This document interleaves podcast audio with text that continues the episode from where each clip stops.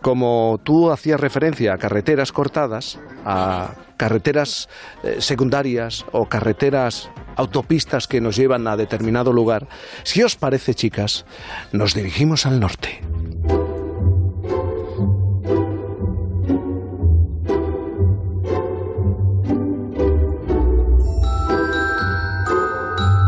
Yo no entiendo nada de infiernos, pero al parecer hace más calor en el cielo que en el averno. Esta última palabra desconocía que existiera. Acabo de aprenderla. El capítulo de hoy, Jaime, va de calores. Por cierto, tengo 13 años. Es que, claro, la última apreciación. El capítulo de hoy va de calores. Por cierto, tengo 13 años. Bueno, voy a lo mío. Tenemos una estación de radio en un faro del Cantábrico. En Por fin no es lunes, Punta Norte.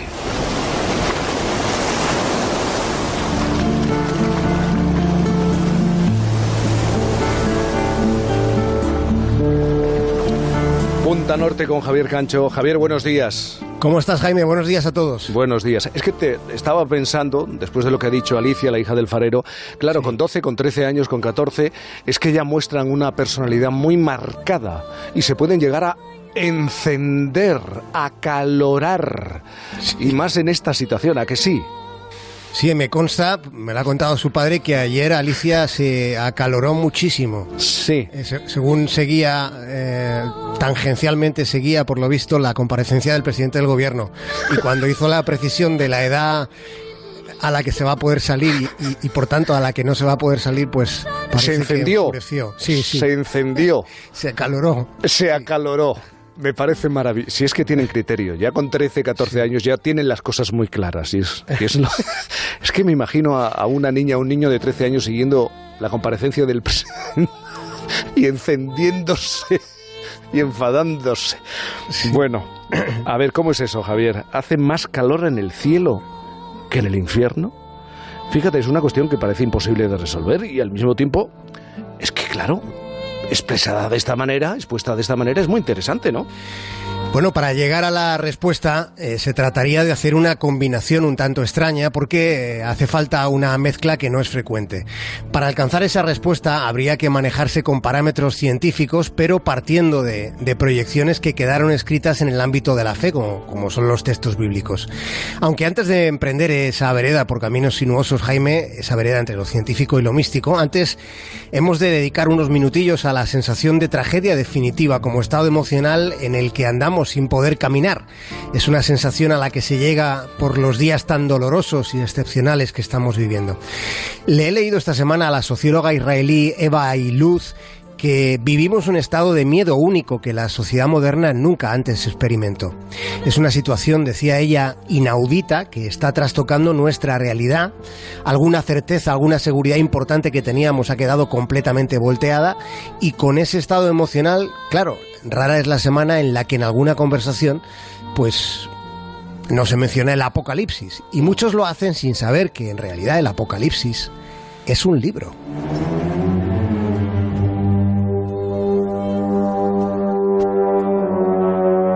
El Apocalipsis de San Juan, también conocido como el libro de las revelaciones las revelaciones de Jesucristo. Es la última parte, como sabrán muchos oyentes del Nuevo Testamento, es considerado por la mayoría de los académicos el único libro del Nuevo Testamento de carácter exclusivamente profético. Entiéndase ese carácter profético desde la propia concepción del título, el Apocalipsis. De hecho, de todo lo que contiene la Biblia es en el Apocalipsis de San Juan donde aparece, digamos, el territorio de los renglones más controvertidos. Ha habido quien ha considerado que el Apocalipsis transcurrirá ante nuestros ojos, fíjate Jaime, con aterradoras y novedosas plagas, con desastres naturales, con dementes líderes exterminadores. Hay otros, en cambio, que consideran que las escrituras no deben ser tomadas de un modo tan literal porque están repletas de simbolismos. Por ejemplo, están los siete sellos, siendo el séptimo el que introduce las siete trompetas, para que después vengan las siete copas, tazones llenos de la ira de Dios. Hay otras simbologías en las que aparece una mujer que cabalga sobre una bestia escarlata. Y claro, ya lo habrán pensado algunos de ustedes, el libro de la revelación también menciona la presencia del anticristo, aunque lo hace sin dar detalles exactos, Jaime, acerca de, de cómo es su imagen o de la fecha en la que aparecerá. Bueno, pero antes del anticristo, los que llegan son los cuatro jinetes, los cuatro jinetes del Apocalipsis. Cuatro jinetes del apocalipsis son los que llegan a, preparar el terreno. Y el terreno de la especulación estos días ya viene casi abonado del todo, fundamentalmente por el virus, sí, pero no solo por la pandemia. Pensemos en que, por ejemplo, ha habido recientemente una plaga de langostas en África Oriental y todo tipo de calamidades que, que, queramos buscar las vamos a encontrar, porque por desgracia así es y así ha sido la historia de la humanidad. Calamidades que el libro de las revelaciones, el Apocalipsis, relata como una historia del fin del mundo, del mundo que conocemos, en la que hay una serie de cataclismos que se van sucediendo con los gritos y el fuego mezclándose con la sangre, con dragones, con caballos que tienen cabezas de león o con el cordero de los siete ojos. Son algunas de las visiones del Apocalipsis que fueron escritas en ese que es el libro de las revelaciones. Sus pasajes han, han sido interpretados, como os digo, de, de, maneras muy diferentes, aunque todas estas interpretaciones sí que coinciden, eh, Jaime, en que al final se librará una batalla colosal, una batalla entre el bien y el mal, abocándonos así al sitio a donde nos planteábamos llegar al principio de esta historia. A la dualidad entre el cielo y el infierno y a sus respectivas temperaturas. Sí, porque según el libro del Apocalipsis de San Juan, en el capítulo 21, en el versículo 8, se cuenta que el infierno contiene un lago de fuego y azufre es la que podemos entender como descripción bíblica del Averno, tomada esa consideración por la fe como texto sagrado además. Y en función de esa descripción, hecha en renglones bíblicos, desde ahí procuramos movernos, como decíamos al principio, a los parámetros de la ciencia para encontrarnos con que el azufre solo se mantiene líquido hasta unos 444 grados centígrados. Recordemos por tanto esa cifra, 444 grados centígrados de temperatura en el infierno, según la Biblia. Sin dejar la Biblia, sin apartarnos de ella, Isaías en el capítulo 30, versículo 26 dice lo siguiente, y advierto que es algo más complicado. Sí. Y la luz de la luna será como la luz del sol, y la luz del sol siete veces mayor como la luz de siete días. Bien, ¿esto qué, qué quiere decir? Exacto. A ver, no sí, ríete, pero no parece fácil de entender. No, no. Es que esto contiene trazas de adivinanza, ¿no? Las contiene, desde luego. Mira, vamos a, tratar de explicarlo, Jaime, lo más sencillamente de lo que sea capaz.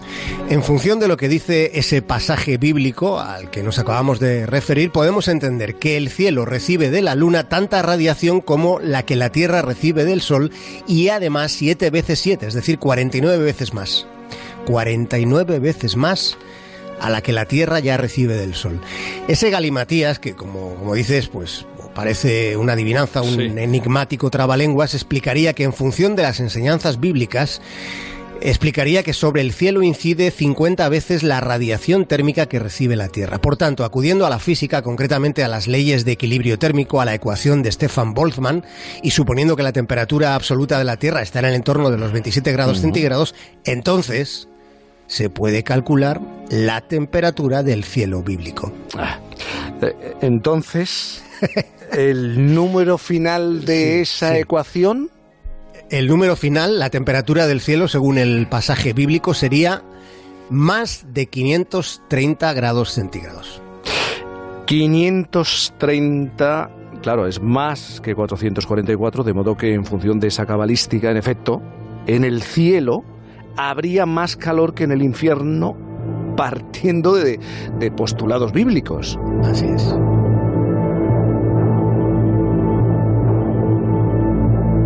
Bueno, es evidente que sobre el territorio de las tinieblas se ha escrito mucho a lo largo de la historia. De hecho, yo diría que no siempre el infierno ha tenido la misma imagen que hoy le atribuimos. La imagen moderna del infierno con llamas es, incluso podríamos decir que trágicamente sosa en comparación con las representaciones que hubo antes, las representaciones medievales, por ejemplo, que eran más complejas. Esa visión moderna del Averno, eh, como dices, claro, es relativamente reciente. Se la debemos al poeta inglés John Milton, que fue quien describió el infierno como lo que tenemos ¿no? en, en nuestra cosmovisión de ese lugar, que es la de una especie de horno donde sus llamas no ofrecen ninguna luz, sino más bien una oscuridad visible. Así fue como lo describió Milton. Pero hubo descripciones más complejas del espectro infernal, como has eh, sugerido. En el infierno medieval, por ejemplo, en el explorado por Dante, los castigos son tan variados como el propio pecado. Cada pena se adapta al pecado del castigado. Por ejemplo, los suicidas están condenados a vivir como árboles. Los aduladores han de nadar en una corriente de excrementos. Según las descripciones de Dante, el infierno está compuesto por nueve círculos concéntricos que se van achicando y enterrando más profundamente en los adentros en dirección al centro de la Tierra. Y al final de, de ese trecho infernal, en el noveno círculo Jaime, en el más profundo del infierno, ahí es donde está Satanás. Está cubierto de hielo, dice Dante, hasta la cintura. Para el diablo, el infierno siempre es un día frío.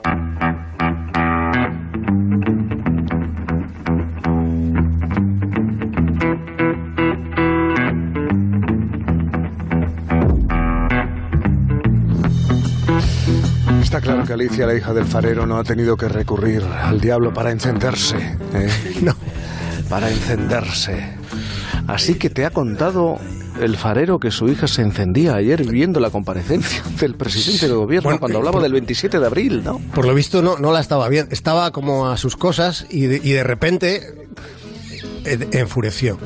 Empezó a, a- a vociferar y casi a lanzar objetos contra las paredes. Por, por lo que ha contado, vamos. Yo no, no lo presencié. Las limitaciones, ¿no? A salir a la calle el 27 de abril, Sí. la edad.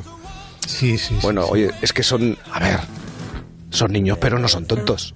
No, no, y como tú decías, claro, eh, los adolescentes tienen lo suyo, porque están justo en ese momento de máxima expansión. sí. Lo hemos comentado alguno de estos días, ¿no? Lo has dicho tú. Sí. Y es verdad que jo, lo tienen difícil, sí. Bueno, querido Javier, como siempre te mando un abrazo, un abrazo muy grande eh, y has calentado la antena de Onda Cero, sin duda. eh. O enfriado, claro, dependiendo de, de por dónde eh, cojamos la historia. Un abrazo muy grande. Un abrazo enorme, Jaime, un abrazo.